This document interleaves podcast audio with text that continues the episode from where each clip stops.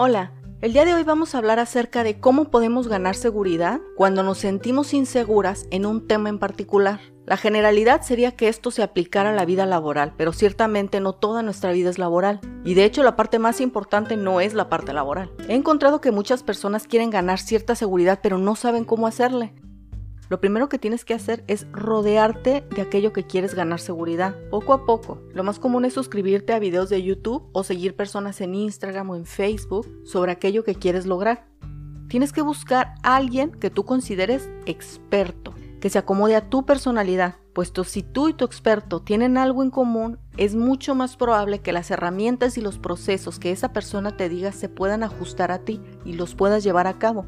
Al contrario, que a veces uno quieres tomar a alguien como referencia para alcanzar el éxito, pero esa persona tiene otros hábitos, creció de otra forma y entonces no pueden embonar al 100%. Y si no vienen los resultados que buscas, a veces crees que eres tú. Y no es así, es el método. El número 3 es busca un grupo de Facebook donde puedas expresarte de aquello de lo que quieres ganar seguridad. Necesitas escuchar que otros han tenido los mismos problemas que tú, necesitas darte cuenta que tú estás enfrente de los problemas que otros tienen y que hay otras personas que están enfrente de ti. Hay otras mujeres que ya ganaron cierta sabiduría y te pueden orientar y tú puedes orientar a otras personas. El número 4, esto de verdad, casi siempre recomiendo que hagan un pizarrón de Pinterest. Yo siempre prefiero que sean físicos, pero si puede ser de Pinterest, pues mejor, ¿no? Y vas a guardar aquellas cosas que quieres ver en tu vida. ¿Cómo tú asumes? ¿Cómo crees que va a ser el resultado final?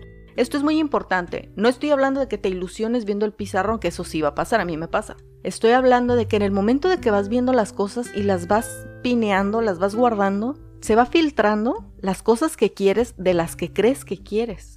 Yo me acuerdo una vez empecé a hacer un pizarrón de la visión para redecorar mi oficina. Yo estaba segura que yo quería ciertos colores, pero cuando los empecé a guardar era como que esto no va conmigo, o sea, los colores me gustaban, pero no iba conmigo, y así comencé a filtrar. Y por último, tienes que reflexionar qué hábitos y actitudes te mantienen donde estás y tienes que decidirte a hacer un tremendo esfuerzo a no reaccionar o actuar de la misma forma, sino al contrario, con la mayor madurez posible que puedas juntar, tienes que reaccionar como sabes que deberías hacerlo y no como sientas hacerlo. De esto va a depender el 80% de que alcances tu meta. Y por último te voy a poner un ejemplo, porque es muy fácil luego tomar las cosas de forma Como que se deduce más rápido cuando estás hablando profesionalmente, pero acuérdate lo que dijimos. La vida laboral sí es importante, pero no es la más importante de nuestras vidas. Nuestra vida más importante radica en nuestra familia, nuestra comunidad, nosotras mismas, nuestros sueños y lo que hagamos por alcanzarlos. La mayor satisfacción se obtiene cuando estás haciendo el esfuerzo por alcanzar algo. Quisiera que alguien me dijera si alguna vez sintió esta tremenda satisfacción y realización de obtener algo por lo cual no luchó. Y el ejemplo sería, si quiero mejorar la relación con mi familia porque me desespera cómo se comportan,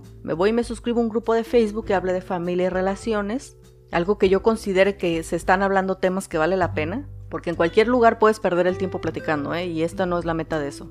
Ahí voy a ver qué otras personas están viviendo lo mismo que yo, qué otras están más atrás en la situación, qué otras están más adelante, cómo me pueden ayudar. Voy a comenzar con mucha madurez, teniendo los ojos en la meta, el esfuerzo presente y voy a comenzar a aplicar esos resultados. Lo que voy aprendiendo lo voy a comenzar a aplicar ahí. Y aquí déjame decirte, de las cosas que son más importantes es que nosotros como seres humanos somos muy de ¿y yo por qué?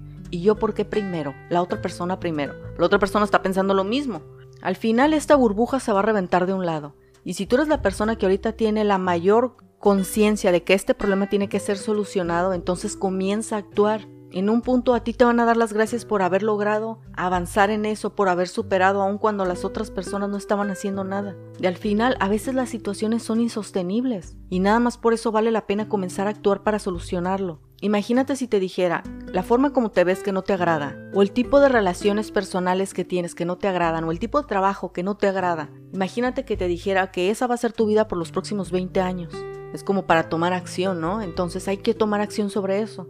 Definitivamente la inseguridad que sientas sobre algo roba confianza, interacciones, proyectos, vivencias y si sabes que necesitas más seguridad, realmente es tu responsabilidad y mi responsabilidad hacer algo para mejorar esa situación. Realmente estamos a tiempo de vivir la vida que soñamos, realmente estamos a tiempo. Nos vemos la próxima.